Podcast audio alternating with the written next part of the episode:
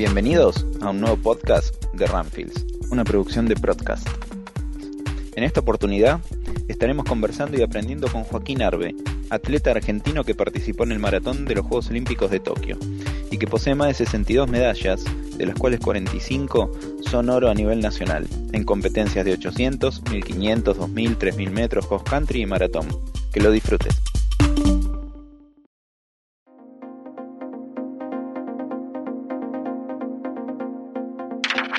¿Cómo fue la fase eh, previa a competir en Tokio 2020? Eh, bueno, nosotros hicimos la preparación en altura, las últimas tres semanas fueron en Paipa, en Colombia. Eh, y bueno, la idea era llegar de la mejor manera, ya sabíamos que el clima de Sapporo iba a ser muy complicado, pero, pero bueno, igual la idea era llegar bien entrenado. así que bueno, la, última parte de la preparación fue en Paipa. Eh, después, cuando llegamos a la villa, estuvimos un solo día porque el maratón y la marcha se hacían en otra ciudad, en Sapporo, así que teníamos que tomar otro vuelo porque quedaba a mil kilómetros. Así que, así que bueno, fuimos un solo día a la villa eh, y después ya nos fuimos a Sapporo, que ahí estábamos en un hotel y bueno, ahí estábamos solamente los que hacían marcha y maratón.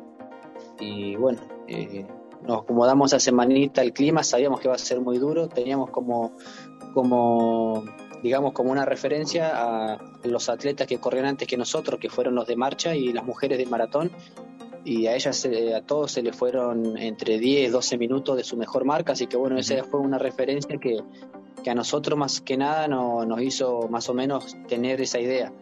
Eh, sabíamos de que era imposible salir a buscar nuestra mejor marca, pero, pero bueno, la idea era tratar de cruzar la meta, tratar de, de quedar bien posicionado entre el pelotón eh, pero bueno, después cuando se largó la carrera eh, no salió todo como por ahí uno, uno esperaba, el pelotón se alargó demasiado, eh, en el caso mío particular corrí mucho tiempo solo, del kilómetro 8 hasta que llegué fui corriendo prácticamente solo, a medida de que iba pasando gente, la gente esa ya se iba quedando y no, no me ayudaba a mí a, marcar el ritmo ni nada, así que fue medio, medio complicado en ese sentido. Pero, pero bueno, la idea era, era llegar. ¿Cómo fue plantear una carrera donde se iban quedando tantos corredores en el camino por las condiciones climáticas que se vivían? Sí, creo que eso fue lo que a mí más, más que nada me, me, chocó un poco. Eh, en el kilómetro 13 ya, ya vi el campeón mundial abandonado ahí, tirado en, la, en el asfalto, desmayado. Entonces como que ahí me dio como ese miedo de que eh, los, los, africanos que están acostumbrados a correr con humedad y calor eh, ver a los africanos que estaban desvanecidos, eh, bueno, los mismos brasileños que entrenaron en Kenia con el clima muy parecido, igual estaban, habían abandonado, como que eso me hizo cuidarme un poco de más. después uno con el resultado puesto puede decir corrí bien, corrí mal, o quizás hubiera pasado lo mismo, pero en el caso mío particular creo que, que eso fue lo que me hizo regular un poco el ritmo y querer, querer llegar. la idea mía era completar el maratón era, era tratar de, cruzar esa meta y, bueno, y tener esa satisfacción. A mí no me servía de nada salir a buscar 10 puestos más adelante y, terminar abandonando como le pasó a más de 30 corredores. Más de 30 abandonaron y eran todos atletas que iban con, marca de 2 horas 10, 2 horas 11. Entonces eh, yo traté de cuidarme, traté de llegar bien a los últimos kilómetros y bueno, en el caso mío, en, eh, los últimos kilómetros los pude correr fuerte, pude ir pasando gente hasta el último, hasta el último tramo, pude ir pasando atleta. Entonces, físicamente llegué bien. Quizás me cuidé demasiado con el, con el ritmo, quizás el ritmo que puse de la mitad para adelante fue muy tranquilo, pero a pesar de eso iba pasando gente. Eh, y bueno, creo que yo contento, contento porque pude cruzar la meta, llegué, llegué bien físicamente, no, no lo sufrí. ¿Qué sentimientos tuviste al cruzar la línea de meta? No, la verdad que muy, muy contento. Era, era la carrera que, siempre esperé, siempre quise estar en un Juego Olímpico y, ya estar en la línea de largada, ya se me habían llenado un poco el ojo de lágrimas, eh, ver todo el pelotón, ver ahí que estábamos por largar el maratón olímpico. Y bueno, cuando ya llegué a los últimos 5 o 6 kilómetros que vi que físicamente iba bien y que iba a poder cruzar la meta, eh, nada, eh, mucha satisfacción. me quería entrenar, tuve un mes y medio afuera de, mi casa, de mi familia y, nada, quería tratar de, completar ese maratón que era por lo que habíamos ido y, nada, saber que ya lo estamos cumpliendo eh, era cumplir un sueño. ¿Cómo se fijan los tiempos que debe hacer un atleta para clasificar a un Juego Olímpico? Y las marcas las pone la World Athletic. La World Athletic es el ente mayor a nivel mundial de atletismo. Ellos, ellos deciden qué marcas eh, son las que, por el nivel que, está teniendo a nivel mundial, las marcas que hay, eh, lo que se puede llegar a poner como marca mínima. Eh, yo me acuerdo que en, en, en el 2004 o 2016 las marcas eran 219, 2 horas 19 y clasificaba mucha gente y, bueno, nosotros nos habíamos acostumbrado a que esas marcas, ser marcas olímpicas, eran marcas muy difíciles eh, y no, no pensamos nunca en correr en 2 horas 11 o 2 horas 9 larga como corrió Coco. Eh, creo que después de, este, de las Olimpiadas de Río nos pusieron la vara muy alta en 2 horas 11.30 y pensamos todo que era imposible meter la marca y sin embargo lo pudimos hacer como 12 sudamericanos. Entonces creo que era cuestión de actitud y de salir a buscarla, de salir a correr eh, y bueno, eh, las marcas las pone la World Athletic. Creo que a medida de que pasan los años, al ir mejorándose las marcas, seguramente van a ir bajando unos minutos más.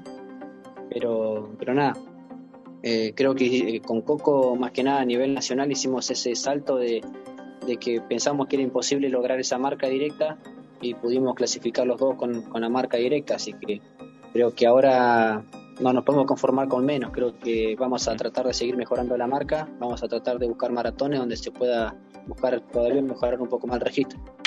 ¿Cuáles son las mejores maratones para lograr los mejores tiempos? Los tres mejores maratones del mundo son la de Valencia, Chicago y Berlín. Eh, por ahí Valencia lo que tiene, no es, no es un mayor el de Valencia, pero a nivel mundial es la carrera que muchos eligen porque la organización pone liebres para los que van para récord mundial, los que van para 2 horas 5, 2 horas 8, 2 horas 10. La misma organización pone liebres. Entonces vos sabés que si querés correr, eh, por ejemplo, yo tengo 2 horas 11, 02 y quiero correr en 2 horas 10, eh, yo sé que me le pego al africano que va con la remerita de Pacer de 2 horas 10 y sé que me va a llevar parejito. Hmm. Eh, entonces esto está, está muy bueno, es el único maratón que lo hace eh, que lo hace para el segundo pelotón, digamos. Eh, los, medios, los medios ponen solamente liebre para, los, para el primero, para el puntero, y Valencia pone esas liebres cada dos o tres minutos que el atleta que va, que no es de punta para ganar la carrera, tiene esa referencia de que va para, si va pegado al que va para 2 horas 10, sabe que, va a llegar en ese tiempo. Creo que, que esto es lo que me gusta de Valencia e incluso este año en diciembre estamos viendo la posibilidad de ir, así que como ahí con todas las pilas para, conseguir las cosas. ¿Por qué mencionabas que te perjudicó en Tokio el correr tanto tiempo en soledad? Bueno, cuando corres un maratón, que es una carrera muy larga, si la corres solo, digamos, eh, es más complicado porque vas haciendo el esfuerzo vos en la subida, en la bajada, en el viento, en contra. Vas haciendo un desgaste que si vos vas guardado en un pelotón es como el ciclismo. Si vos vas tirando solo en la ruta, eh, haces un desgaste mayor que si vas atrás de un pelotón. Claro. Y en el atletismo pasa, pasa lo mismo. Si vos vas tapado de un pelotón, el mismo, la misma inercia del pelotón es como que te, ayuda y te da ese plus para, para, para ir con ellos. Eh, y bueno, a mí me tocó, yo pensé la carrera diferente.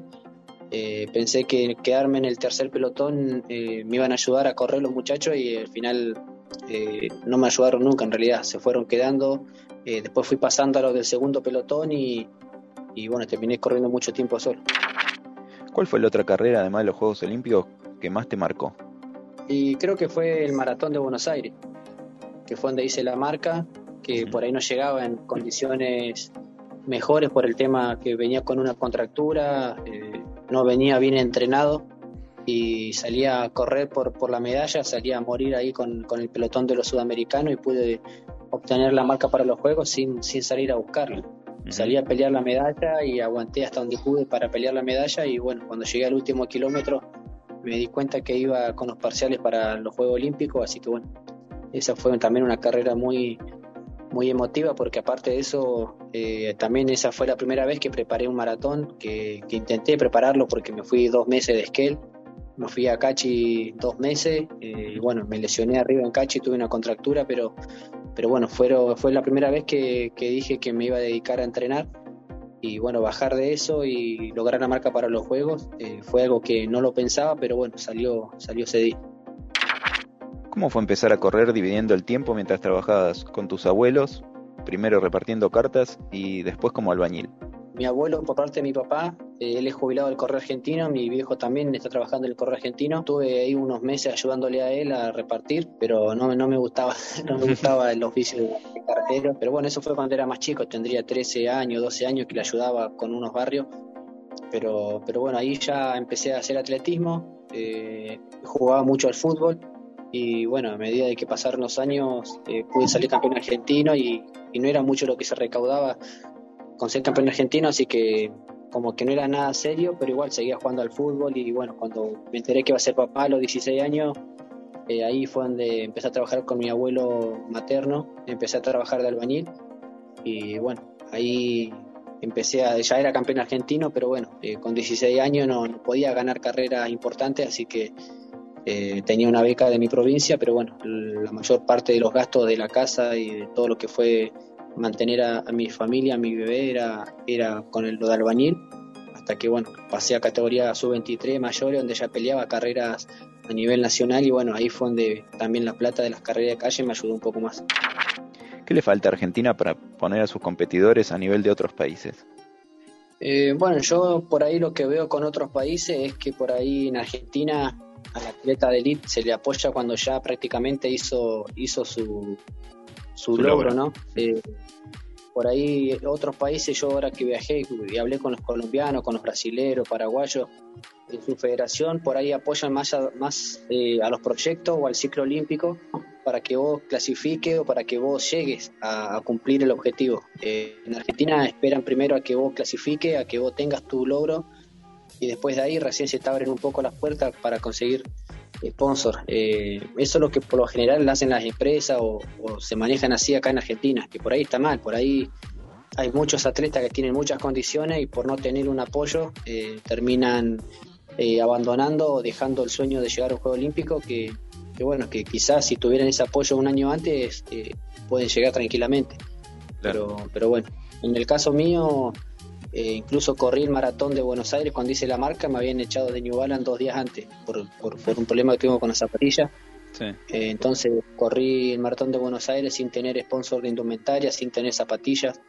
Y bueno, después que crucé la meta y pude lograr la marca para los Juegos, eh, ahí sí, eh, me llamaron de muchas marcas, y, pero siempre la gente a nivel nacional acá en Argentina siempre esperan que el atleta tenga los logros y recién ahí ves si te ayuda para, para apoyarte. Si vos le pedís una, una, una, ayuda para correr, para preparar algo de acá a dos años, eh, difícilmente te, te apoye, eh, porque es así.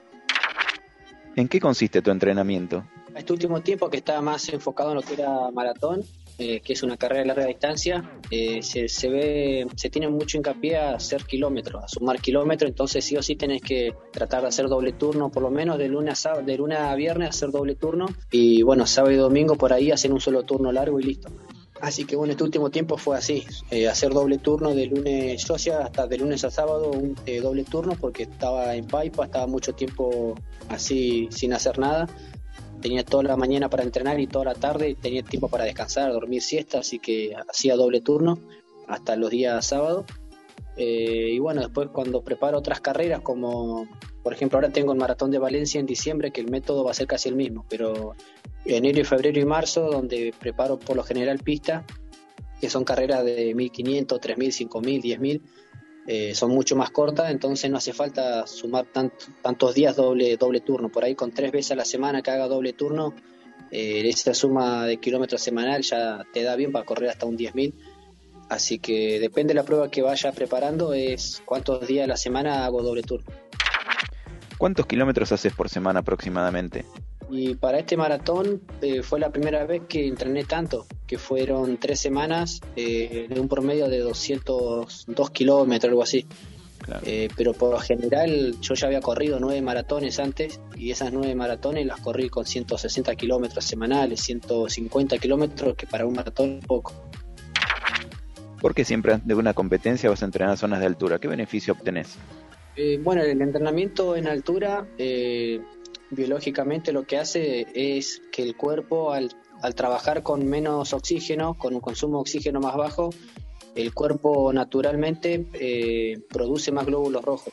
Que los glóbulos rojos es la, son lo, los glóbulos que transportan el oxígeno a la sangre, va a los músculos y todo eso y te hace tener una mejor recuperación o un plus a la hora de bajar a competir a nivel del mar porque tenés más oxigenación.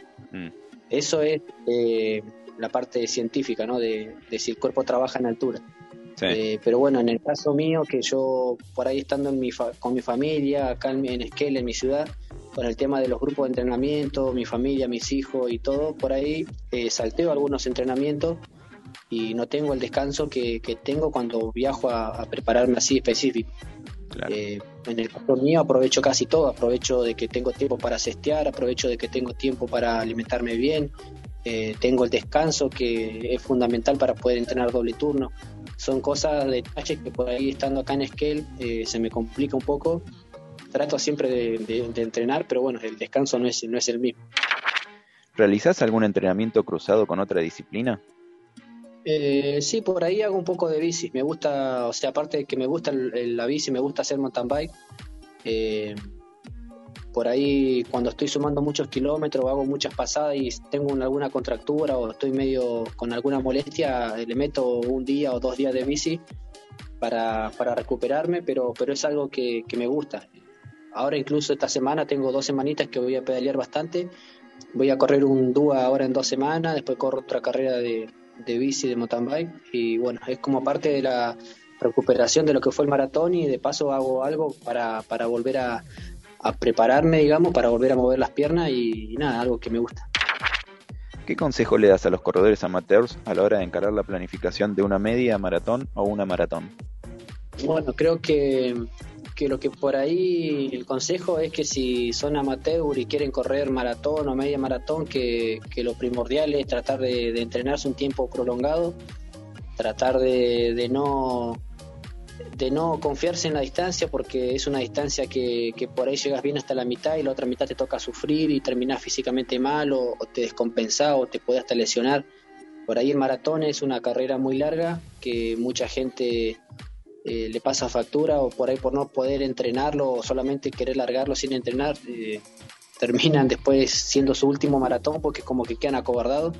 Pero, pero nada, es una distancia muy linda, eh, pero bueno, hay que respetarla porque es una distancia larga, hay que tratar de siempre entrenar un poco, tener algunos consejos de algún entrenador, hacer entrenamientos de cara a lo que es el maratón eh, pero nada, es una distancia muy linda que si uno la prepara la puede disfrutar mucho. Eh, y bueno, en el caso de nosotros, los atletas que por ahí competimos para, para ganar, eh, por más que estemos entrenados y súper entrenados, si querés ganar un maratón siempre llega el momento que tenés que sufrir. pero bueno, es, lo parte, es la parte deportiva que, que nos gusta. Pasadas rápidas. ¿Fondos o pasadas? Me gustan más las pasadas, los trabajos de repeticiones. ¿Entrenar con música o sin música? Me gusta entrenar con música a los fondos. Cuando hago pista voy más pendiente del reloj, de los parciales. ¿Momento del día para entrenar? A la tarde. ¿Distancia preferida para correr? Tengo dos, me gusta mucho el 1500 en pista y la media maratón. ¿Entrenar solo o acompañado? Eh, no, a mí más que nada las pasadas me gusta siempre tener eh, compañía. Acá en Esquel yo entreno solo pero bueno, siempre que tengo casi trabajo de pasada, llevo a alguien que me ayude con la bici o, entreno con un amigo que corre bien, entonces eh, me hace de liebre. Eh, los fondos lo hago solo y las pasadas me gusta estar acompañado en grupo. ¿Estación del año preferida para entrenar? Y verano, acá en Esquel verano. ¿Un sueño? Poder hacer algún récord argentino, o sea, el récord argentino de maratón, que lo vamos a intentar, y bueno, clasificar a los próximos Juegos a París 2024. ¿Ya se saben los tiempos para París? No, ¿no? Todavía no. Creo que va a quedar los mismos, porque ah, este año este año se alargó un año más, entonces hubieron más clasificados de lo normal. Pero mm. si se hubiera hecho en tiempo y forma los Juegos Olímpicos, eh, hubiera hubiera cumplido el, rol que era era clasificar por marca y clasificar por punto. Eh, al extender todo un año, mucha gente entró a los Juegos eh, porque tuvieron ese año de más. Un agradecimiento a la familia, agradecerle a la familia, a los amigos que son los que, los que siempre están, los que estuvieron en el proceso, digamos, y bueno, también a la gente que colabora eh, a partir de que ya habíamos clasificado los juegos. ¿Próximo objetivo? El próximo objetivo importante del año es el Maratón de Valencia, el 5 de diciembre. ¿Por qué corres? Y ahora corro porque lo tomo como un trabajo. Aparte de que me gusta y lo disfruto, eh, es el sustento que tengo para mi familia, para mi casa, así que trato de, de tomarlo como un trabajo y bueno, con la responsabilidad de, que tengo que hacer las cosas bien.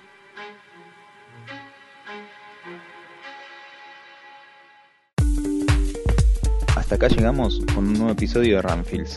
Seguinos en Instagram en arroba Ramfields. Este podcast fue producido por Podcast.